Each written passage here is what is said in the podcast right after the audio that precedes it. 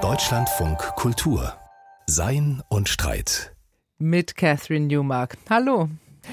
Und heute philosophieren wir mal historisch oder vielleicht umgekehrt. Wir reden über Geschichte, aber philosophisch. Also ganz leicht ist es jetzt nicht auf den Punkt zu bringen, aber es ist doch so. Was und wie wir denken, die Wörter, die wir verwenden, um unser Leben, unsere Gesellschaft, unsere Politik zu beschreiben und zu verstehen, all das hat eine Geschichte und manchmal schon fast so was wie ein Eigenleben. Das gilt auch und vielleicht besonders für so wichtige politische Begriffe wie Gleichheit und Verschiedenheit oder auch Mehrheit und Minderheit.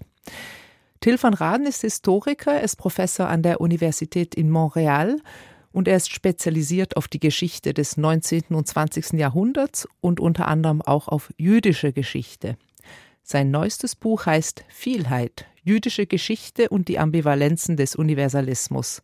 Und es ist ein historisches Buch, aber eben auch ein philosophisches.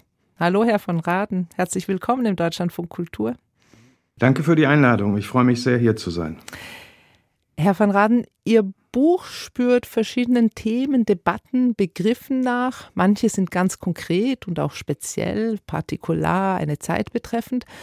Aber alle haben etwas mit übergeordneten Fragestellungen zu tun, die für das jüdische Leben in Deutschland im 19. Jahrhundert wichtig waren und die uns aber auch heute in anderen gesellschaftlichen Konstellationen immer wieder beschäftigen. Also wie wir Gleichheit und Verschiedenheit von Menschen zusammendenken zum Beispiel oder wie wir mit politischen und gesellschaftlichen Mehrheiten und Minderheiten umgehen. Versuchen Sie also letztlich, sich indirekt heutigen Debatten anzunähern über einen historisch weitläufigen Umweg? Heutige Debatten verstehe ich zunächst einmal als Debatten von heute und insofern sollte man sie nicht mit den Debatten der Vergangenheit verwechseln. Aber indem wir uns Problemen unserer eigenen Gegenwart zuwenden und dann fragen, gibt es vergleichbare Debatten in einer anderen Zeit, an einem anderen Ort und wie diese sich möglicherweise von unseren heutigen Debatten unterscheiden, gewinnen wir ja die Möglichkeit, Handlungsspielräume und Alternativen, die wir möglicherweise sonst übersehen, in den Blick zu nehmen. Was Ihr Buch ja ist, nebst dem, dass es eine konkrete Geschichte von konkreten Situationen in der jüdisch-deutschen Geschichte ist im 19. und frühen 20. Jahrhundert, ist eigentlich auch der Versuch, unterschiedliche Begriffe, die in irgendeiner Weise das Spannungsfeld von Gleichheit und Verschiedenheit abstecken, in einen historischen Kontext zu setzen. Was macht das 19. Jahrhundert für dieses Unterfangen für Sie so fruchtbar? Ich greife im Grunde genommen die Idee auf, dass die jüdischen Erfahrungen des 19. Jahrhunderts paradigmatisch sind für den europäischen Weg in die Moderne überhaupt.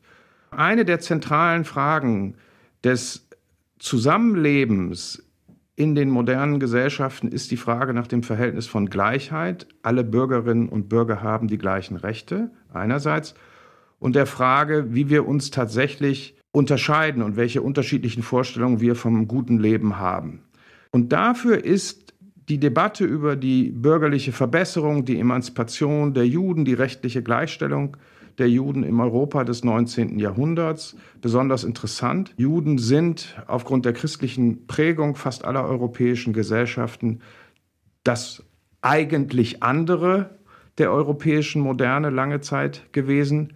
Gleichzeitig gilt für viele europäische Länder, aber ganz besonders für das deutschsprachige Europa, dass jüdische Intellektuelle genau diese Debatten über die Spannung zwischen Gleichheit und Verschiedenheit seit dem 18. Jahrhundert eigentlich mitgestalten und mitprägen, also ernstzunehmende Stimmen im Streit darüber sind, wie man diese Spannung aushalten kann. Und der dritte Punkt ist dann eben, dass wenn wir die heutigen Debatten anschauen und leise auf Stimmen hinhören, merken wir, dass gerade nordamerikanische Debatten und Diskussionen sehr stark durch europäisch-jüdische Traditionen geprägt sind. Das ist natürlich etwas mit der Geschichte der Emigration in den 30er und 40er Jahren zu tun hat. Also das heißt, der Blick zurück hilft uns, etwas über die Herkunft unseres eigenen Denkens zu lernen. je länger das 19. Jahrhundert zurückliegt, desto fremder wird es uns.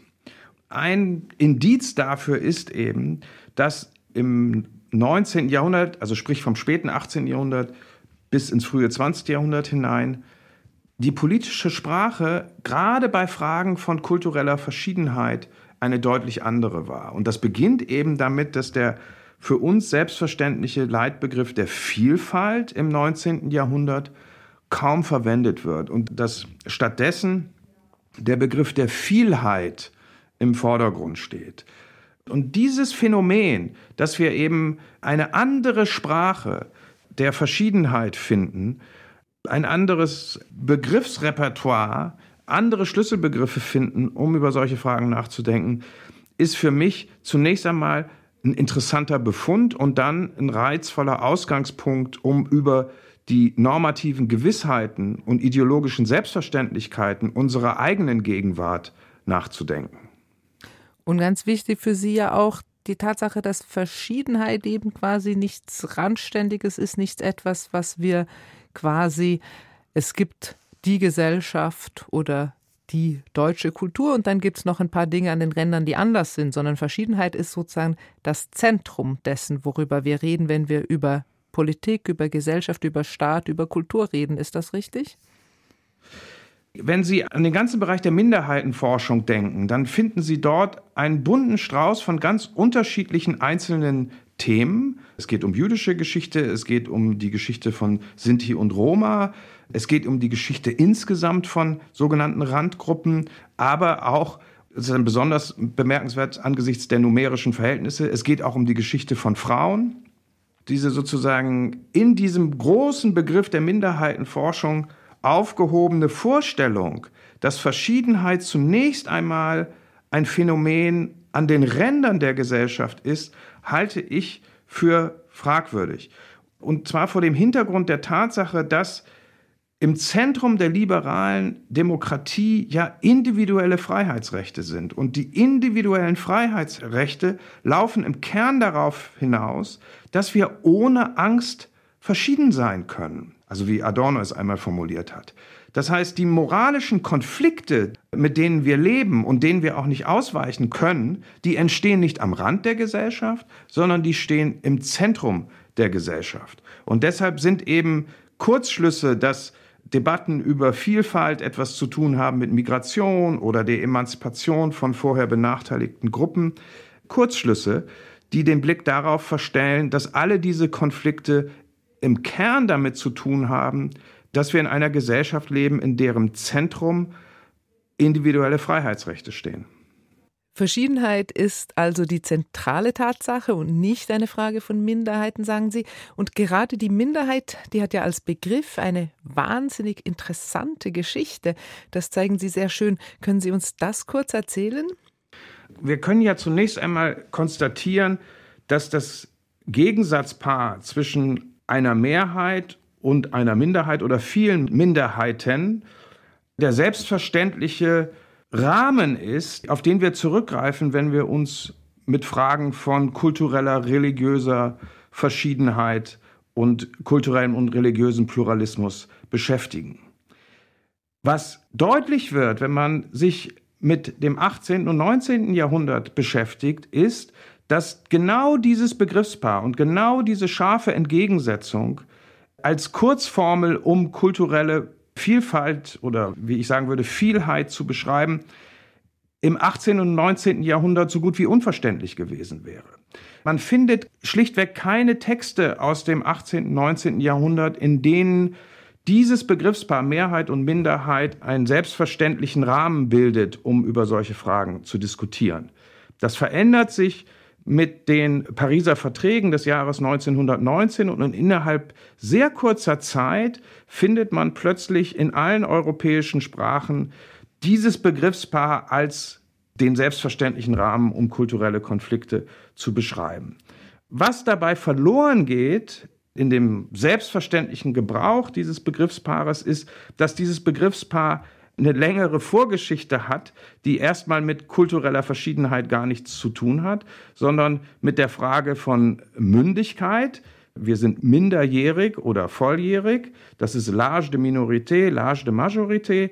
Es geht um moralische Minderwertigkeit, die in dem Begriff des Minderwertigen noch ganz deutlich wird, die Minderheit als das Minderwertige.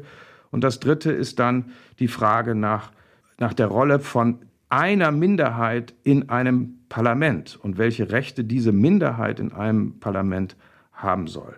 Diese Vermischung von ganz unterschiedlichen Sprachspielen ist kennzeichnend für die Verwendung dieses Begriffspaars nach 1919 und prägt dann eben auch unser Verständnis von Konflikten über Fragen der kulturellen Verschiedenheit und Fragen der Anerkennung. Das ist total spannend. Also, dass die Minderheit ursprünglich vor allem im Sinne der Unmündigkeit verwendet wurde, eine Bedeutung, die wir so nicht mehr haben, die aber, wenn man genauer darüber nachdenkt, über wie oft politisch über Minderheiten gesprochen wird, irgendwo zumindest unbewusst doch noch mitzuschwingen scheint, wenn wir eben von der Mehrheit als sozusagen dem normalen, erwachsenen, vernünftigen, mittigen, dem, was quasi ist, ausgehen. Und die Minderheit, die muss sich irgendwie beweisen, dass sie auch dazugehört. Also als sei sie noch ein Teenager, der irgendwie zeigen muss, dass er reif genug ist für diesen Staat. Also das zumindest in Assoziationen und Konnotationen spielt ja diese ältere Verwendung des Begriffs durchaus noch bis heute mit, würden Sie nicht auch sagen? Implizit in jedem Fall ja, aber was für mich vor allen Dingen eben auch interessant war, war, dass in den Debatten schon sehr früh die Selbstverständlichkeit dieses Begriffspaars kritisiert wird. Es gibt einen berühmten Kommentar von W.E.B. Du Bois, der sagt, wir Afroamerikaner wollen nicht als Minderheit verstanden werden, weil sobald wir als Minderheit bezeichnet werden, liegt es nahe, von einem Minderheitenproblem zu reden und niemand möchte gerne als ein Problem verstanden werden. Noch schärfer wird das dann von jüdischen Intellektuellen gesehen, die nach der Erfahrung der Zwischenkriegszeit, als dann die ersten Nachrichten über den Völkermord an den europäischen Juden nach New York kommen, darüber diskutieren, ob die Idee der Minderheitenrechte eigentlich noch ausreicht, um solche Tragödien zu verhindern. Und formulieren dann eben die Idee, dass es nicht sinnvoll ist, ein Staat, ein Volk, eine Gesellschaft von der Idee der Mehrheit her zu denken. Mit der Idee der Minderheit ist ja immer auch quasi impliziert, dass sich ein Staat aus unterschiedlichen Gruppen zusammensetzt, die eben unterschiedlich groß sind, aber die als Gruppen relativ homogene Interessen haben. Und auch diese Idee kann man vertreten, kann man aber auch kritisch sehen, gerade wenn es darum geht, um so etwas wie die Garantie von Grundrechten. Das ist ein zentraler Punkt und es ist eben sehr auffällig, dass bis zu dem Punkt, wo sich dieses Begriffspaar von Mehrheit und Minderheiten durchsetzt, die Debatte über die Rechte von Minderheiten etwa in einem Parlament eng zurückgebunden ist an die Idee von individuellen Freiheitsrechten. Das heißt, es gibt eigentlich bis 1919 in den Debatten über kulturelle Verschiedenheit einen Primat ein Vorrang individueller Freiheitsrechte. Und mit dem Wechsel hin zu dieser Semantik über Minderheitenschutz, Minderheitenrechte, nationale Minderheiten, Minderheitenschutz, Minderheitenstatistik, also entsteht plötzlich die Idee, dass Fragen von Verschiedenheit zunächst einmal auch Fragen von kollektiven Gruppenrechten sind. Mhm. Und das ist ja eigentlich eine Idee, die uns heute noch umtreibt und zwar vielleicht auf einer anderen Ebene in gewisser Weise, denn wir haben ja, würde man sagen, weitestgehend auf der rechtlichen Ebene gibt es keine starken Diskriminierungen mehr gegenüber gesammelten Gruppen von Menschen. Man kann natürlich über Wahlalter und solche Dinge reden, wir reden über Gruppen schon auch im Hinblick auf so etwas wie gesellschaftliche und kulturelle Diskriminierung und auch in der Frage nach Anerkennung und all diese kleinen, immateriellen, nicht wirklich rechtlich verbrieften, aber doch irgendwie wirksamen Mechanismen, die offensichtlich ausmachen, dass manche Gruppen es schwerer haben und andere Gruppen es leichter haben, Zugang zu Ressourcen, zu Macht, zu Positionen und zur gesellschaftlichen Teilhabe zu finden. Das ist für mich ein zentraler Punkt. Und ich glaube, dass wir noch sehr stark im Schatten der Debatte über das Verhältnis zwischen Kommunitarismus und Liberalismus stehen.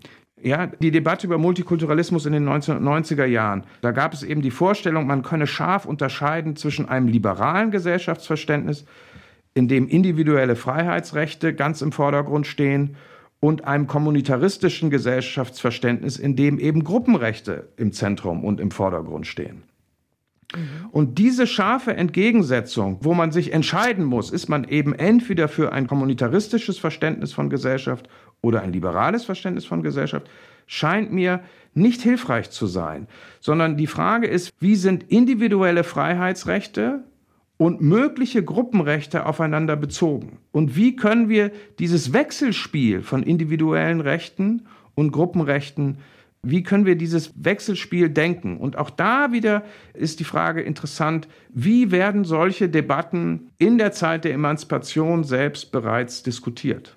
Weil das Problem an Gruppen ist ja, dass sie etwas Provisorisches haben, dass sie sich verändern, aber es ist ja auch die Tatsache, und das ist ein Punkt, den Sie, wie ich finde, sehr schön zeigen, wir zwar Teil von Gruppen sind, und zwar relativ fester Bestandteil von manchen Gruppen, von anderen Gruppen etwas weniger fest. Also ich bin relativ fester Bestandteil der Gruppe der Frauen, aber etwas weniger fester Bestandteil der Gruppe der Journalistinnen zum Beispiel. Aber es gibt sozusagen eine gewisse Flexibilität, zu welcher Gruppe man wann gehört. Und es ist aber vor allem auch situativ so, dass man nicht in jeder Situation als Teil dieser Gruppe agiert. Das ist ja ein Punkt, den Sie auch so relativ schön herausarbeiten in diesen Debatten des 19. Jahrhunderts. In der Tat, das ist für mich sehr wichtig, dass wir eben uns davon verabschieden müssen, solche Fragen als, also die Fragen der Zugehörigkeit als etwas zu begreifen, was wir irgendwie statisch und abgeschlossen beschreiben können. Das ist der eine Punkt. Aber der andere Punkt ist eben, dass bei dieser scharfen Entgegensetzung zwischen einem individuellen Freiheitsrecht und Gruppenrechten verloren geht, dass zu den individuellen Freiheitsrechten eben auch gehört, dass wir uns zu einer bestimmten Gemeinschaft zugehörig empfinden können. Das heißt, bei der Frage der Religionsfreiheit, die dafür natürlich fundamental ist, wird sofort deutlich, dass es ja nicht nur um individuelle Glaubensfreiheit geht, sondern auch darum, sich zu einer bestimmten Religionsgemeinschaft zu bekennen, sodass das individuelle Recht im Grunde genommen Gruppenrechte überhaupt erst ermöglicht. Das heißt, es ist verschränkt miteinander, man kann es also nicht in einen scharfen Gegensatz tun.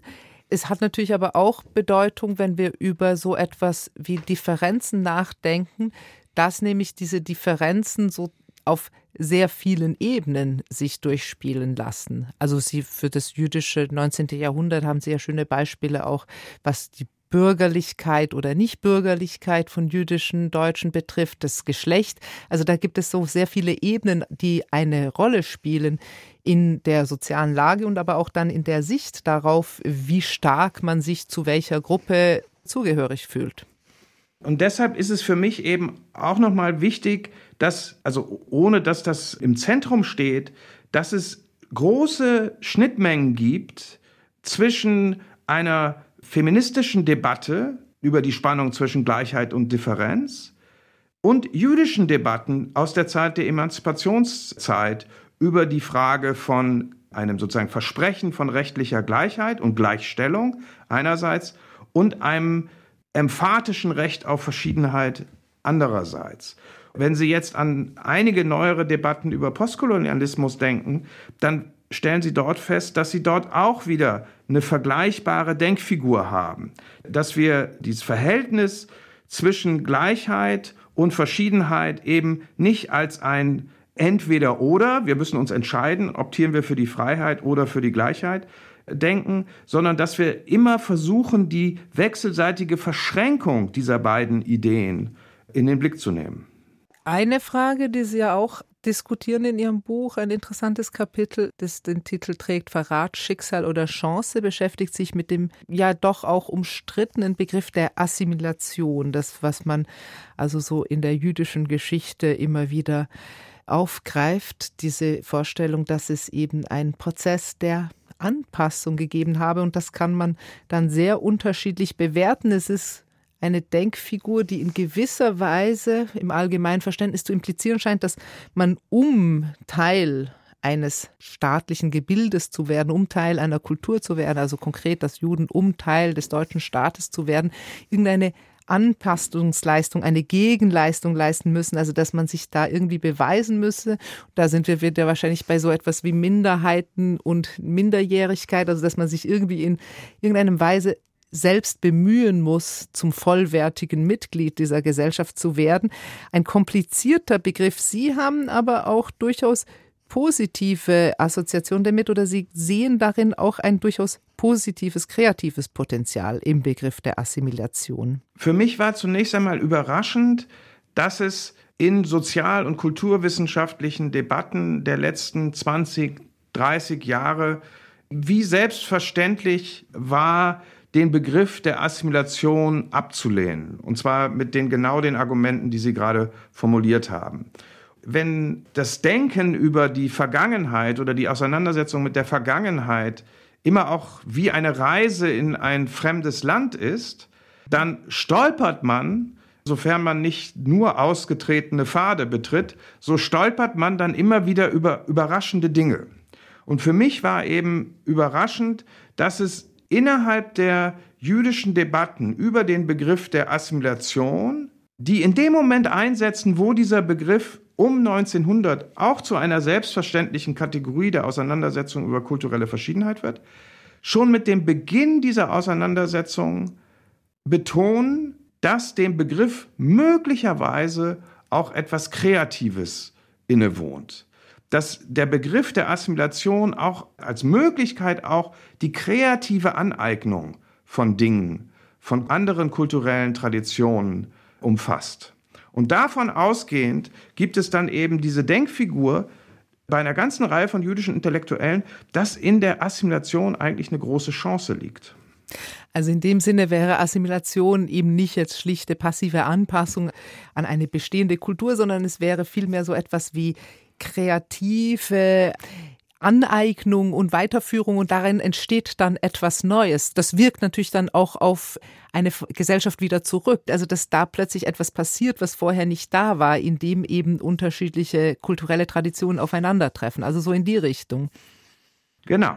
Also wir können jetzt noch andere Begriffe ins Spiel bringen, die gängig sind in heutigen Debatten, also Hybridität oder Kreolisierung. Aber in all diesen Debatten spielt eben das Motiv des Kreativen, des Schöpferischen, dass etwas Neues entsteht im Moment der Aneignung. Und die jüdischen Intellektuellen, die versucht haben, den Begriff der Assimilation positiv zu besetzen, haben eben dann betont, dass genau in dieser kreativen Aneignung, in dem Schöpferischen, in dem Neuen, die Voraussetzung dafür liegt, dass es gelingt, die Vitalität jüdischer Tradition, jüdischen Denkens zu bewahren. Herr van Raden, zum Schluss eine Frage, die mich noch umgetrieben hat, ein Vorwurf, den man vielleicht an Sie richten könnte, vielleicht auch zu Unrecht, aber Inwiefern ist der Rückgriff auf diese intellektuellen Debatten, diese jüdischen Denktraditionen des 19. und frühen 20. Jahrhunderts überschattet von dem, was Mitte des 20. Jahrhunderts passiert, von diesem Epochenbruch? Ist das etwas, was man mitdenken muss oder können wir uns quasi auf diese Debatten wieder rückbeziehen, ohne an die Katastrophe zu denken, die ihnen historisch gefolgt ist? Also wir können der Katastrophe des Holocaust und dem damit verbundenen Zivilisationsbruch nicht ausweichen. Die Frage, die wir uns aber stellen können, ist, ob unser Verständnis der europäisch-jüdischen, deutsch-jüdischen Geschichte vor dem Zivilisationsbruch, und das heißt jetzt konkret im, im Falle der deutschen Geschichte vor 1933, allein als eine Art tragischer Vorgeschichte der Katastrophe geschrieben werden kann. Ob der Zivilisationsbruch gleichsam unser Verständnis der jüdischen Geschichte der Emanzipationszeit insgesamt verschattet. Und ich glaube, dass wir uns damit keinen Gefallen tun, weil wir eben damit übersehen, welch, ja, wie soll ich das formulieren, welch großer Schatz an Bildern, Begriffen, Argumenten in diesen Debatten des 18. und 19. Jahrhunderts angelegt ist. Und dass es sich lohnen könnte, für unsere eigene Gegenwart diesen Schatz zu heben, weil wir dann einerseits auch einen fremden Blick auf unsere eigene Gegenwart gewinnen können, aber, und das ist für mich dann eben besonders wichtig, möglicherweise auch andere Handlungsoptionen in den Blick nehmen können. Also die Vorgeschichte, das, was vor dem Holocaust passiert, nicht als zwangsläufig auf die Katastrophe zusteuernd lesen, sondern als ein Prozess oder eine Geschichte, die möglicherweise auch anders hätte ausgehen können, aber die auf jeden Fall erstmal für sich steht und uns auch für heute Anregungen geben kann. Til van Raden, ganz herzlichen Dank für dieses Gespräch in Deutschlandfunk Kultur. Ich danke, vielen Dank.